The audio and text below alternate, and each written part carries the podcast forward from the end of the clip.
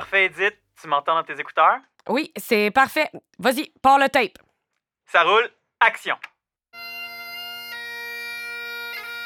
Joe, Joe, Joe, penses-tu qu'on peut baisser la cornemuse un matin? J'ai euh, j'ai un petit peu mal aux cheveux.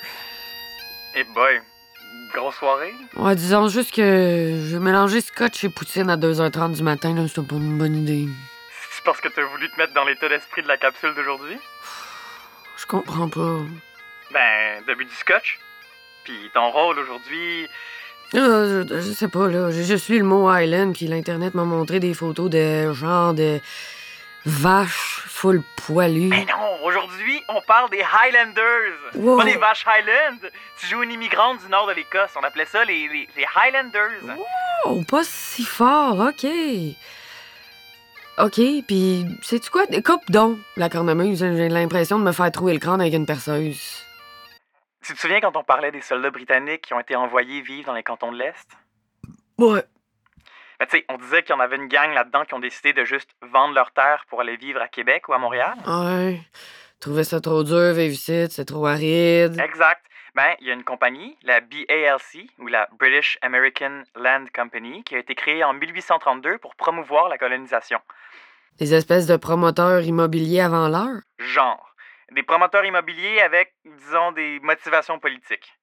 La BALC achète quelque chose comme 500 000 acres de terre de la couronne dans les cantons de l'Est pour attirer spécifiquement des colons britanniques et peupler la région. Hey, Jo- euh, Jo- Jonathan, je vais t'arrêter deux secondes. Oui. Oh, t'as-tu coupé la cornemuse? Oui. Ok. Ok, c'est beau, tu peux continuer. La BALC, donc, a une mission de coloniser les cantons avec des sujets britanniques. Le problème, c'est que les petits Anglais, ben, ils ont de la misère avec l'hiver. Ah, je comprends ça.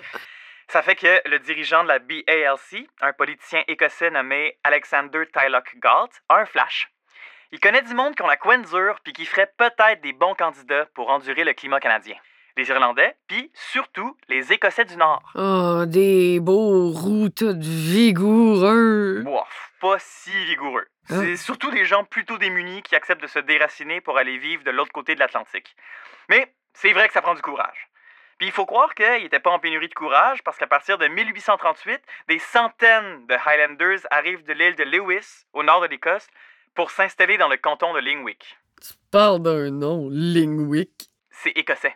On dirait le bruit que ça fait quand je lave mon miroir de salle de bain. Lingwick, Lingwick, Lingwick. Puis en 1841, ils vont fonder le village de Gould, dans le même canton. Bon, là, c'est quoi? Tu vas me dire que Gould, ça sonne comme quelqu'un qui a fait une bonne grosse gorgée de scotch? Oh, oh, s'il te plaît, parle pas trop de scotch. Ça commence à faire goule, goule, goule dans mon estomac. Oh. En 1870, on comptait plus de 3000 immigrants écossais des Highlands, puis jusqu'à l'arrivée des colons francophones en 1910, le gaélique était la principale langue parlée dans le canton de Lingwick. On va d'ailleurs donner à la région de Gould l'appellation de Highlands, en l'honneur des Highlanders des cantons. Aujourd'hui, les traces des immigrants écossais dans la région sont visibles un peu partout. Les MacLeod, les Mackay sont d'illustres descendants des Highlanders sur le chemin des cantons. Le village de Cookshire a même un jardin de pierre qui reproduit les fameux monolithes de Callanish sur l'île de Lewis. C'est notre petit Stonehenge à nous.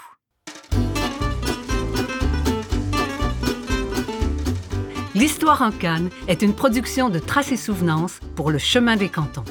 Les textes sont de William S. Messier. La recherche est de Laurent Busseau, avec les voix de Anne-Catherine Chaquette et François-Louis Lorrain.